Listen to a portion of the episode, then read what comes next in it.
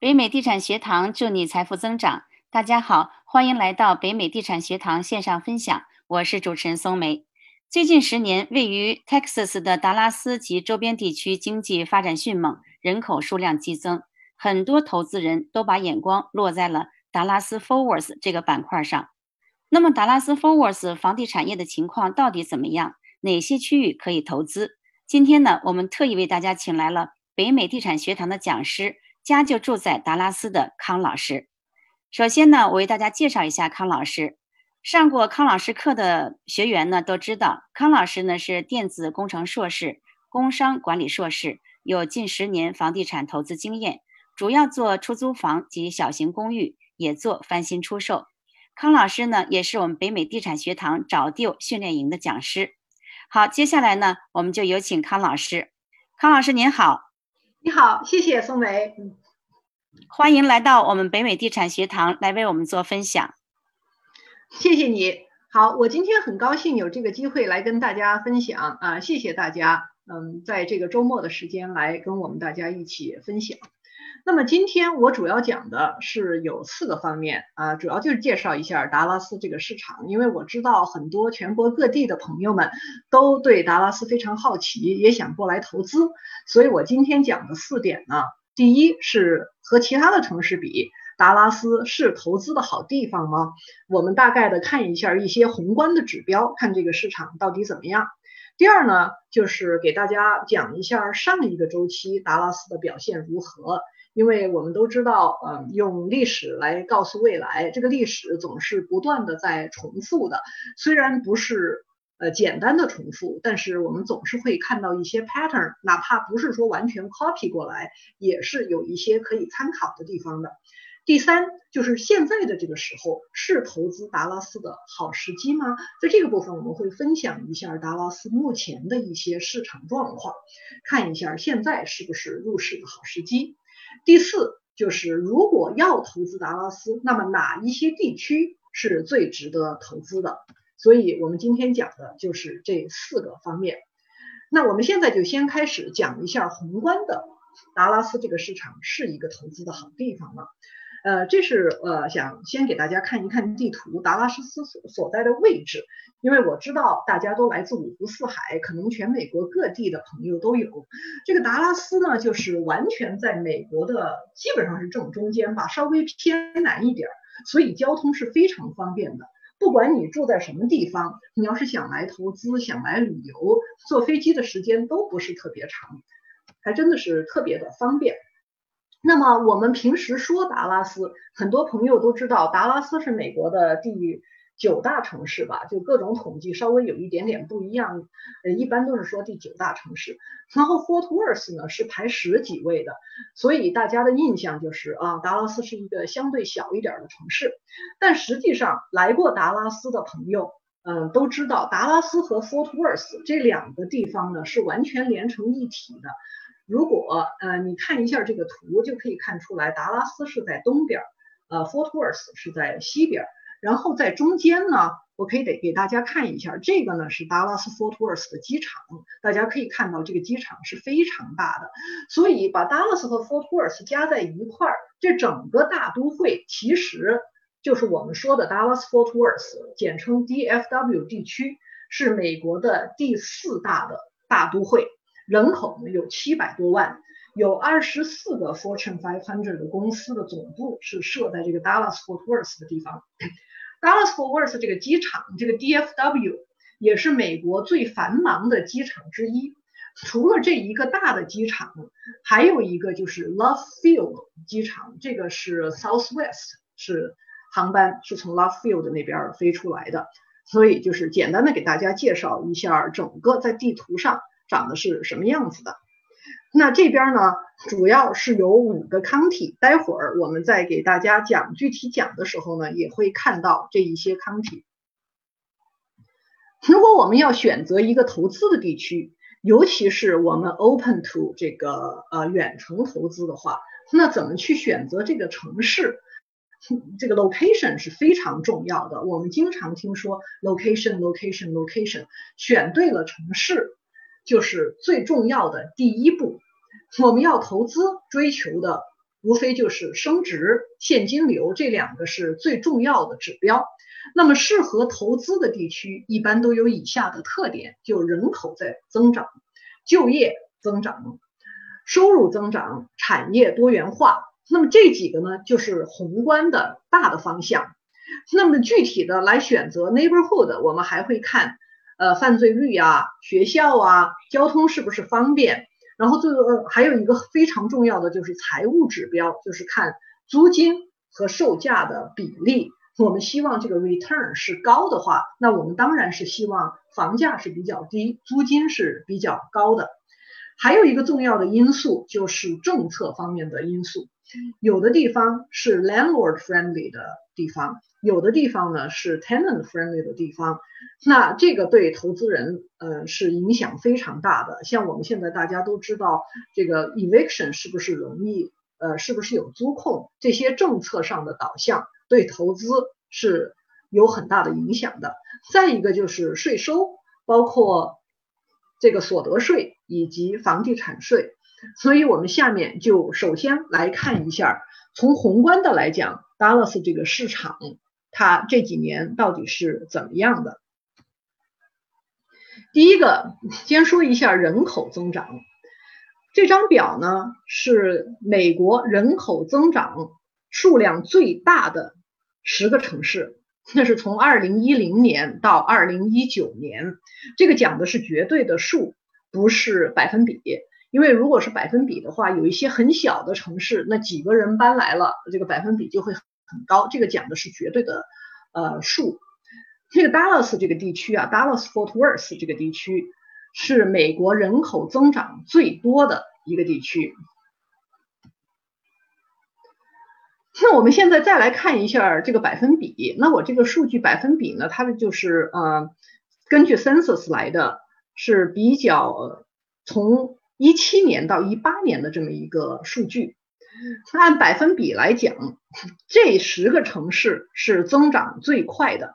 那我们可以看到，在这十个城市当中，有三个就是这个黄色的这几个，Frisco、McKinney、Rowlett 这三个城市都是在 Dallas Fort Worth 地区。那么这三个城市都上了 Top Ten，就是人口增长的百分比是很大的。而且尤其是这个 Frisco 和 McKinney，你看一下它人口的基数实际上是很高的，所以就是从这样的一个数量能够增长这么一个百分比，和那我们再看一下像这种小一点的城市啊比起来的话，那它增长的这个嗯数量就是嗯很可观的。人口增长对房地产是非常重要的。那第二点呢，就是就业的状况。就业的状况到底是怎么样？就业是多了还是少了？失业率是怎么样的？那我们就来看一下这张图，它是嗯 U.S. Bureau of Labor Statistics 的一张图。它讲的呢，就是美国的十二个最大的城市在今年的二月份的时候的就业呃状况。它讲的是这个。增长率啊，就一年的增长率，大家注意一下，这个二月份就是疫情发生以前的时候，那 Dallas 在这个位置是三点四，这是在美国的前十二个城市当中最多的一个，所以是非常的 positive 的。那么疫情发生了以后又是什么样子的？疫情发生以后，这个是。五月份的情况，疫情发生以后，因为很多的这个 business 的关闭啊，所以所有的城市这个就业都是呃负的增长，就是失去了很多的工作岗位。但是相比之下，Dallas 这个位置，它是嗯相对影响是比较小的，就还是嗯在这个疫情当中算是情况比较良好的一个地方。那我们现在再来看一下收入的状况。刚才讲到了 Dallas 这个市区主要是有四个嗯 county，那这个呢就是这四个呃 county 的收入在一七年和一八年的状况。我们看到呃第一个是 Collin County 是收入最高的，这个地方的收入是九万多，然后 Dallas County 呢相对来讲就会低一些。那 Denton County 和 Tarrant County 他们就在中间。那 Dallas 呢，它收入是 Dallas County 是收入最低的一个地方，它也是增长率最高的一个地方。这一年的收入的增长就是百分之五点五。我们再来看一下，嗯，产业结构。Dallas Fort Worth 地区的产业结构是非常之多元化的。为什么我们投资的时候，这个多元化是重要的一个指标呢？因为大家可以想到，如果有经济危机到来的时候，某一个 sector 或者说某一个 industry 受的影响很大。那么，如果这个城市的产业太过单一，就像它完全依赖旅游或者是某一种制造业，那经济不好的时候，这一个产业受到了影响，那这个城市的整个的。呃，房地产就会受到非常大的影响。但是相比之下，如果你的产业比较多元化的话，一个产业受到影响，其他的产业并没有受到很多的影响，或者说呢，一个产业是负的，其他几个产业是在增长的。所以在这样的地方投资，风险就相对会是比较好的。从这个角度来看，Dallas 的状况是非常之理想的，因为我们可以看到这个颜色当中啊。呃，这个 financial 是其中呃最大的一个板块了，它就是这个浅蓝色的。那没有任何一个是超过百分之二十五的。然后第二个 manufacturing 啊，再下一个是 professional and business services。所以这一点呢，对控制风险是相当重要的。再有一点就是政策和税收。德州是一个对房东友好的州，德州的这个政策是对房东非常之有利的，呃，没有太多的政策方面的限制，就跟其他的很多州比起来，呃，做 eviction 相对来讲是花的时间是比较短的，而且是呃比较容易的，然后收入是没有州税的，但是不好的地方就在于房地产税确实是比较高的。在达拉斯 Fort Worth 地区，房地产税比较常见的差不多是二点五到二点八的这么一个范围。嗯，当然呢，就说嗯，这个是一个非常不利的条件了。但是呢，因为达拉斯这个地方它的房价还是很便宜的，所以我有时候听外州的朋友说啊，你们那州是那个房地产税太高了，我根本就不考虑。所以我就问过他们一个问题啊。那你就把这个房地产税带进去，因为这儿的房子很便宜。几年前的时候，呃，在 Dallas 可以六七万就能买一个还 OK 的房子。那么如果说六万块钱，哪怕我不用百分之二点五，我就是用百分之三算下来，也就是一千八百块钱。如果那别的地方这个房价要高很多的话呢，哪怕是房地产税，它的百分比要低很多，实际上你交的这个房地产税还是要高很多的。所以我就建议大家不要做这个 one issue 的 investor，你把这个房地产税和其他所有的成本带进去算一算，看看嗯每一个地方对比一下，它总的 return 到底是多少，这个收益到底是多少。再来做决定，但是房地产税确实是整个德州非常不利的一个因素。下面我们就来看一下这个历史的呃房价的变化。这张图呢是从 Zillow 上面拿的数据，是美国的前呃十来个最大的城市的呃人口的呃对不起房价的一个变化。那这个地方呢？我们用的是每一个城市，所以不是整个 Dallas Fort Worth area，而是就 Dallas 这一个城市。我们可以看到，呃，这个颜色是紫色的，是这条线是 Dallas，所以 Dallas 的这个房价呀，呃，直到现在跟全国各地比，嗯，尤其是跟大城市比起来，还是相当相当低的。而且呢，因为这个房价低哈，实际上在上一个周期。嗯，Dallas 的增长率是不错的，但是在这个线看上去还是很平，因为绝对值到目前还是相当便宜的。待会儿我们会具体的来看一下，在上一个周期，Dallas 哪些地方表现比较好，哪些地方表现不是特别好。那么我想给大家呃一个问题，就是在我们具体看数据之前，大家想一想，危机到来的时候是高价房还是低价房跌得多？就是大家说的这个白玉还是白菜？是白玉房表现好呢，还是白菜房表现好？复苏的时候是白玉房涨得多呢，还是白菜房涨得多呢？大家可以想一想这个问题，也可以考虑一下自己所在的城市在上一个周期是一个什么样的状况。而且我这还要提一个问题，就是说刚才讲到了达拉斯的经济、人口各方面的增长都是非常之 positive 的。那为什么在二零一二年以前这个涨幅就很低？那个时候其实达拉斯也符合这些条件。那二零一二年以后呢？嗯，涨幅就变得好很多。所以这个是我给大家提的一个问题，大家可以思考一下。这个问题呢，其实对每一个城市它都是适用的，大家可以思考一下自己所在的城市是一个什么状况。这幅图讲的是从二零零七年一直到二零一二年房价和降幅之间的一个关系。大家可以看到，这基本上是一个成反比的关系。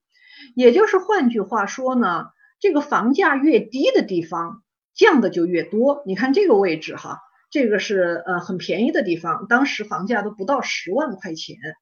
那那个时候。呃，有些地区啊就跌了百分之二十五，甚至于更多。但是在 Dallas 这个地区，Dallas Fort Worth 这整个地区，在上一个周期当中，总的来讲表现还是比较好的。就大家可以看到，有一些是跌了百分之十到百分之二十，但是也有很多地方哈，这个都是房价比较高一点的地方，也就是这个白玉房。你看这这个位置。都跌了不到百分之十，甚至于有一些地方跌的都不到百分之五。那么在涨回来的时候，从二零一二年到二零二零年，房价的升幅和这个房价本身的关系又是怎么样的呢？大家又可以看到，这个又是一个基本上成反比的一条曲线。换句话说，就是房价越低，就涨得越多。你看这几个房价低的地区，哈，这些都是数据点，就是每一个呃城市，小的城市，因为 Dallas Fort Worth 地区总共有几十个城市，那么这个房价低的这个就涨了接近是二点五倍了，这个这些都是涨了两倍以上。那么房价高一点的呢，就是涨了接近两倍啊，这是一点五到二，整个 Dallas Fort Worth 地区。大多数的地区都是涨了一点五到两倍的这么一个关系啊，最表现最差的地方涨了一点五，那表现最好的地方呢就已经接近二点五了。所以呢，就是嗯，白菜房在这个周期上升的时候，在上一个周期上升的时候，它们的升值是超过白玉房的。那我们再来看一下。这个具体都是哪一些地区呢？如果你是在其他的州对 Dallas 不熟的话，可能这些城市你看着也不熟悉，呃，就是嗯，没有什么嗯，没没没有什么这个印象。但是如果你住在 Dallas 的话，你看一下这些地方，呃，就可以看出来，这些都是我们 Dallas 地区比较 desirable，而且呢，按当时的房价来讲，都是房价相对比较高的。可能外州的朋友觉得啊，这也是很低的房价了。但是对我们当地来讲，你可以有一个参照物，你可以看到这些都是二十五万以上。就这一个，这两个是比较低的。然后这一个呢，这个城市都是当时就是三十多万的房子，所以这是很贵的地方啊。这些大多数都是二十多万，只有这几个是呃接近二十万，就房价比较高的地方。而且我们熟悉的，你看像 Frisco、Allen。Plano、Prosper 啊，这些 Flower Mound，这都是我们当地人知道的非常好的地区，学区也很好啊。像华人在这些地方住的就是呃比较多的。那它在上一个周期表现是相当好的。你看这些跌幅最大的才跌了百分之六，那么有的呢只跌了百分之二，像这个百分之一，这个百分之二。所以就在上一个周期好区。表现是非常的好的，就没有跌多少。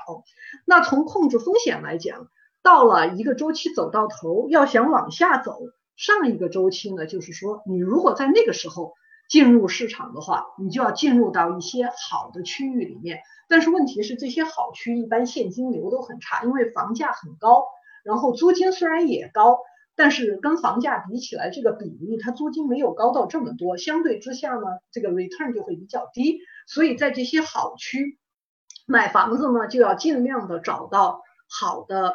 呃，就是买买到最便宜的房子，或者有时候呢，就是跑到离这个好区比较近的这种新开发的稍微偏远一点的地方，但是离这些好区很近的地方去买到一些便宜一点的房子。但是可以明显的看出来，就是好区在上一次往下跌的时候是跌的最少的。我们再来看一下，从二零零七年到二零一二年，哪些是跌的最多的？那看这张图，我们就可以看到，刚才这些跌的最最少的地方，房价都是在二十万以上，或者是接近二十万，都是我们当地人知道的好区。那现在呢，就是跌的最多的，反而就是房价特别低的地方。你看这个才八万多，这个是九万多，这些都是刚过十万。像这个十五万，就是这一些跌的最多的地方的最贵的一个呃一个了呃城市了。那么它的这个跌幅呢，跌的最厉害的跌了百分之二十七，跟刚才的那个百分之二、百分之三比起来，这个就是跌的很多的。然后再往下走呢，这些就是跌了百分之十五。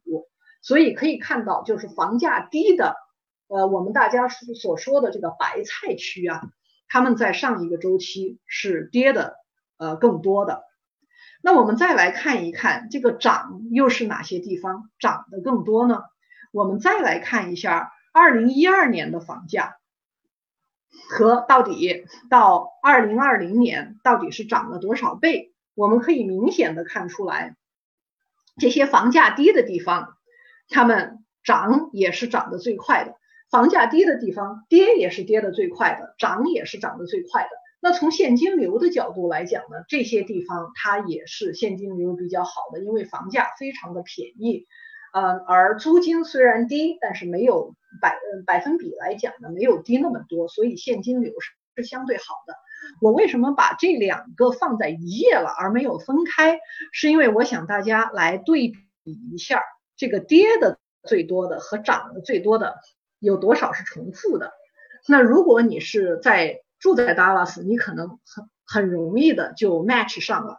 如果你是外州的朋友的话呢？这些城市虽然对你嗯是很陌生的，但是你可以对比一下，我们这张表上跌的最多和涨的最多有多少是共通的？我们可以看到，你看这个 Belch Spring，这就是两个都在的，嗯，然后 Mesquite 这也是两个都在，呃，Lancaster 这个也是两个都在的，所以有相当部分是跌的越狠。涨得也就越狠，就有相当多的这个呃城市啊，它是重合的，这是上一个周期的表现。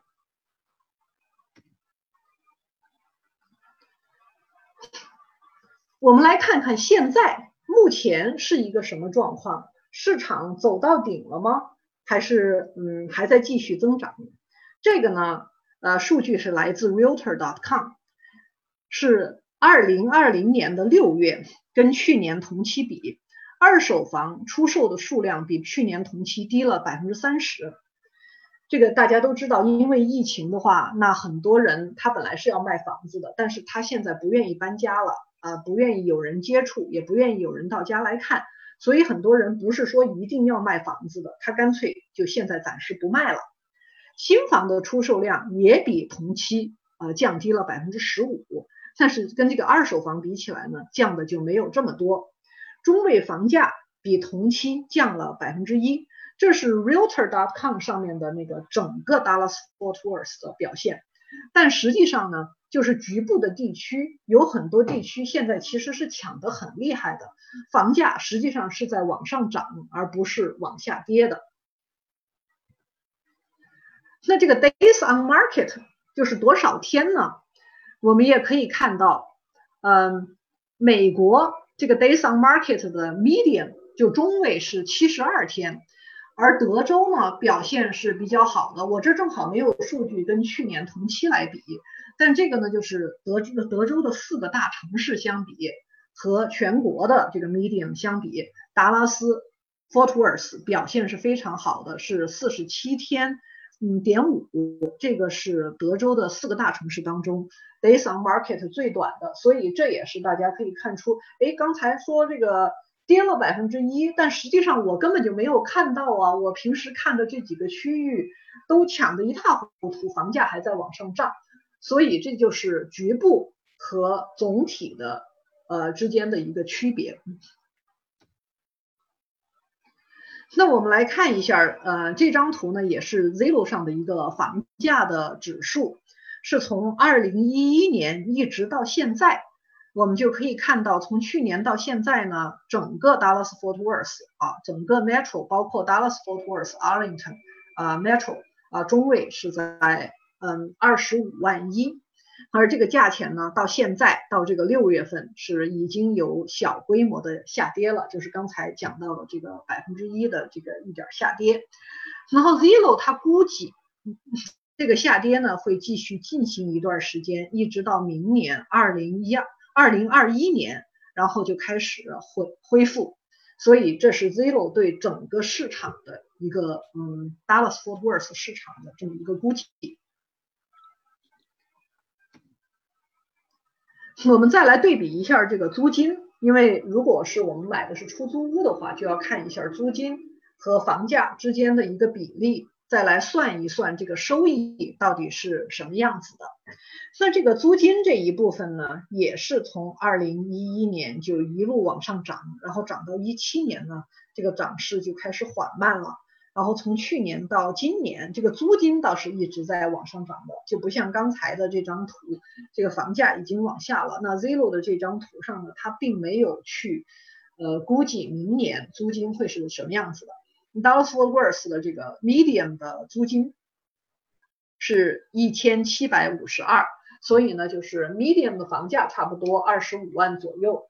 嗯，medium 的租金呢，就是呃一千七百呃五十左右，是这么一个呃情况。那我这张图主要是要给大家，尤其是这个外州的朋友们，大概的看一下 Dallas Fort Worth 地区便宜的房子都在什么地方。因为这个便宜的房子呢，这现金流一般是比较好的；太贵的房子，这个租金赶不上去，因为。能租得起这么贵的房子的人就少了，那它的这个回报率就相对小一些了。所以大家可以看到，在 Dallas Fort Worth 这个位置啊，呃，主要是这一带它的呃这个房价是相对低一些的。那这个中心地带啊，这个是房价很贵的地方。那包括嗯华人很多的 Frisco Plano 的这一带，都是房子比较贵的地方。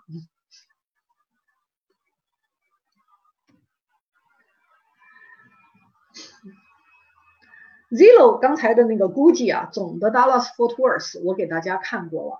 这个总的估计就 Dallas Fort Worth，Zillow 认为是会往下降的。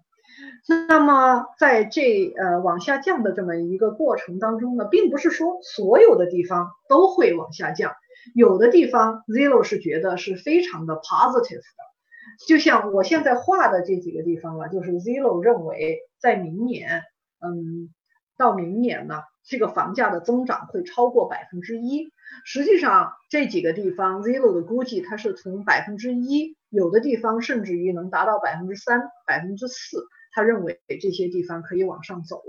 那熟悉达拉斯这个地方的人呢，就刚才可以对比一下前面的，对比一下前面的这张 slide，大家就可以看到，Zillow 认为这个房价会继续涨的这些地方啊，其实都是房价比较低的地方。来，大家对比一下，你看，就都是这个房价比较低的地方，Zillow 认为明年还会呃继续往上涨，所以 Zillow 的这个估计就跟我们上一个周期看起来的这个状况是不太一样的，因为根据上一次的这个嗯状况呢，到了周期比较往上，开始有调整的时候，开始下跌的时候呢，我们最好。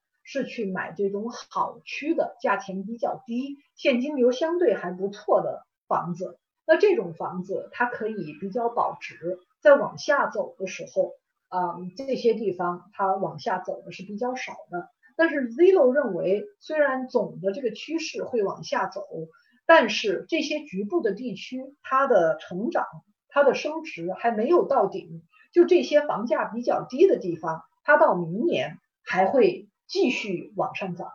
所以这两个因素都是大家可以考虑的，就是你可以去这种好区买一个。房子比较抗跌，这是根据上一个周期。那 Zero 认为呢，这种便宜的地方呢还没有涨到顶，它还会在在明年它还会继续涨。所以这个判断就要我们大家自己去做了，因为这些这个嗯比较便宜的地方，在上一个周期也恰恰是到最后跌的比较厉害的地方。所以投资有风险，大家要自己去判断，采用一个什么样的策略，怎么样。控制自己的风险，能够呃最大化嗯收益率。那现在讲了这一些呃房子和地区是怎么样的，我就来给大家讲一个比较典型的案例，尤其是对外州的投资人，你可以参考一下，你在 Dallas 这个市场可以得到一个什么样的收益。我要再重复一遍。就是投资有风险啊，大家一定要呃仔细的去做自己的 due diligence，然后再入市。而且呢，那这种小的房子，它的这个收益啊，跟每一个房子的呃运营是有很大的关系的。就比方说这个房子它有多少 maintenance，你的 management fee 是多少？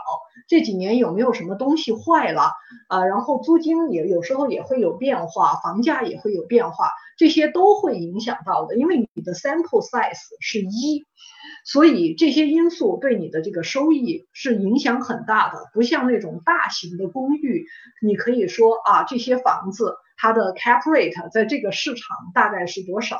如果你是要去买一个 single family 的话，它的 valuation 完全是由 comp 来决定的，因为绝大多数人是买来自住的。所以给大家看这一个案例，它只是一个案例，大家不要觉得就是说你以后买到的房子一定要是这个样子，或者是啊比这个更好。那那我这个案例呢，举的就是呃我刚才说的这种比较好的区，呃比较好的区里面去找最便宜的房子，或者呢就是刚才举的那些比较好的区，你稍微往外走一走，就有一些新区离城稍微远一点儿，但是开车也很方便。在这次这次疫情当中，有一个潮流就是 work from home，越来越多的人开始 work from home。这如果你不需要每天 commute 的话，其实你选择的这个区域范围就会大一些了。有些人就会选择离城市远一点，环境好一些，有大一点的院子，可以有更多的自由的活动空间，还能够省点钱的这种地方。那这个房子它是一个新房，所以呢，这个建商它有一些 warranty，你在头几年呢就没有什么 maintenance cost。嗯，这个房子呢是二十六万，嗯，然后就是按照百分之二十五的贷款我们来算这个租金。是嗯两千块钱，这个两千块钱就比我们刚才讲到的 medium 的这个一千七百五十要多一些，所以大家如果参加我们的淘沙俱乐部的话，我们都有一些 local 的 expertise，我们可以想办法给大家找一些。呃，更好的 deal，比方说这个新房子，有时候它 close out 呀，或者是我们团购啊，有时候可以拿到一些更好的 deal。然后旧房子呢，我们可以通过就是买一些 foreclosure 啊，买 auction 这样的一些方法，可以拿到一些折扣。像房子呃本来是二十万的，也许我们十几万就能够拿到了。所以这个都是我们淘沙俱乐部可以帮助大家。有一些 local 的 expertise，帮助大家拿到更好的 deal，能够有更好的 return。那在这个房子呢，他租了是两千零五十块钱，我们把 vacancy 算上，然后把德州的这个呃比较高的 property tax 算上，呃，大家可能要问，哎，你这个没有达到你刚才说的这个百分之二点几，呃，二点啊六啊什么这么高的比例，是因为有时候呢，这个。嗯，tax value 其实是比这个房子，嗯，就你买的这个房子要低一些的，所以我们这个是按照这一个 case 当中的实际的数字来给大家看的，嗯，那么，呃，在所有的这些因素我们都考虑进去了以后，加上你有本地的 management company，呃，这个可以达到百分之五左右的这么一个呃 cap rate。那 cash on cash 呢，也是差不多是百分之五，呃，这样的一个状况。就是其实是一个 case by case，有时候你的收益会好一些，有时候收益可能会差一些。然后，如果大家愿意走到一些老一些的区呢？这种地方呢，它的收益在 paper 上看上去就会更好一些，但是这些老一些的房子呢，时不时就会有一些小修的。如果大家为了追求这种嗯高一点的收益，去那些地方去投资呢，就要有心理准备，我时不时要花一点小钱去把这个房子要 keep up，要有一些呃维修。所以呢，我就是希望这样子给大家。呃，讲一下 Dallas 的一个大概的状况。如果你在外州，你有兴趣来了解这个市场，啊，也欢迎大家扫码入到淘沙俱乐部。那今天我的分享呢，就到这儿。嗯，谢谢大家，也欢迎大家扫码入淘沙俱乐部。好，非常感谢康老师的分享。那么我也住在达拉斯啊，非常有体会。就是虽然有这个疫情，但是呢，感觉由于这个房子的库存少，再加上达拉斯的经济呢依旧很强劲，所以刚需房呢还是很抢手的。像刚才康老师举那个例子，二十六万的房子，最近呢已经涨到了二十六万七。它就是呃，几乎每个礼拜我们在跟建商谈的时候，建商都在说我们在涨价，我们又涨了两千，所以。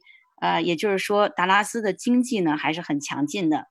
那么，如果大家呃有问题的话，就是想跟康老师沟通的话，可以呢，就是一个是扫码，再有呢就是这个大家看到屏幕上有个二维码，大家可以扫码，或者是添加我们的小助手的微信，菲菲六六八八二零一八。我再重复一遍，我们小助手的微信是菲菲六六八八二零一八，或者是呢。大家扫码这个屏幕上的这个二维码，呃，就可以呢进入我们的这个微信群。这样的话，有什么问题呢？康老师可以直接一一做解答。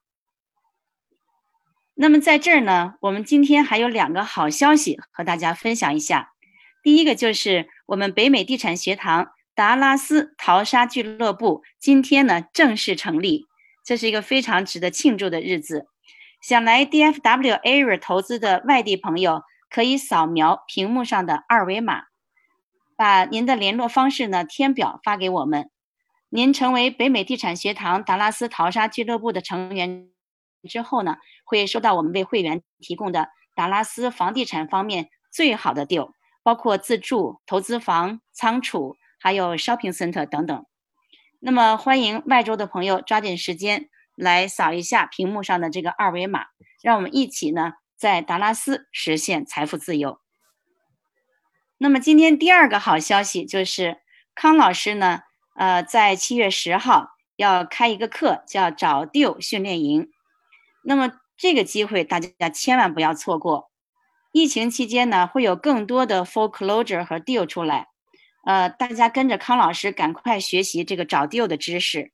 嗯，比如说如何评估一个房产是是不是好 deal，那么如何获得资金，如何呢通过银行或者是通过 auction.com 拿到最好的 deal，呃，如何进行尽职调查完成交易，呃，或者是找拍卖屋、银行屋找 hard，呃，在这个课程里面呢，康老师都会教教给大家。那么这个课程表大家看一下。上课时间呢是每周五晚上，美国中部时间晚上八点，东部时间晚上九点，西部时间晚上六点，每次大约一个半小时到两个小时，一共五周，都是满满的干货。呃，希望大家呢，呃，赶快来添加我们小助手微信菲菲六六八八二零一八来参加康老师这个课程。那么康老师这个课程呢，他非常尽职尽责啊，还有答疑时间。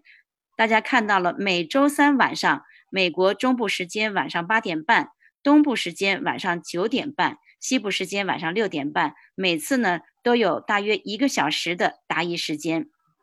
而且康老师呢是在 Zoom 上答疑，这样的话，大家有什么需要沟通的，可以马上就和康老师进行沟通，这个非常好。那么上课的方式，大家可以看到是在线视频和 PPT 的形式，用视频会议软件在线直播，这样呢，嗯，足不出户就可以获得了最新的、最直接的房地产投资知识。在这儿呢。呃，我们也看到了，不仅有康老师，而且也有我们北美地产学堂的创始人房博士来给大家呃做一些房地产方面知识的介绍。呃，可以说啊，大家通过这两个老师可以学到很多的东西。嗯，这个课程的时间我再说一下，是从七月十号开始，一共是五周的时间，非常的宝贵。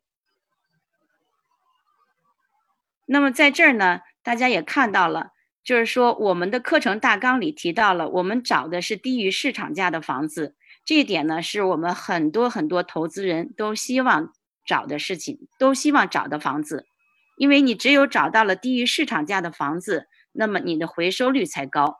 所以这样的话，大家学了康老师的课，那么很容易就进入 hard 或 Auction House，或者是呃找到很好的银行的 Foreclosure Deal。好，那么今天呢，我们刚才跟大家提到了，我们今天一共有两个好消息。第一个就是我们北美地产学堂达拉斯淘沙俱乐部正式成立。第二个呢，就是我们康老师又要开课了。康老师的课呢是一定要听的，因为呢有很多很多的内容都是康老师自身的有十多年的经验，呃，直接教授给大家，可以说都是。呃，钱买不来的这种宝贵的实践经验。好，那么我们今天的分享呢，就到此结束了。在最后呢，我要跟大家强调一下，呃，在北美地产学堂呢，我们学的是知识。那么这些知识呢，是我们嘉宾的个人经验的总结，呃，仅供大家参考。大家在不同的城市进行房地产投资，还是要根据当地的房市产、房地产情况。以及当地的法律法规来进行谨慎投资。刚才康老师也提到了，投资有风险，大家一定要谨慎。好，我们今天的分享就到此结束了。我们再次感谢康老师，谢谢宋梅，谢谢大家。好，我们再见。分享到此结束。北美地产学堂祝你财富增长，我们下次再见。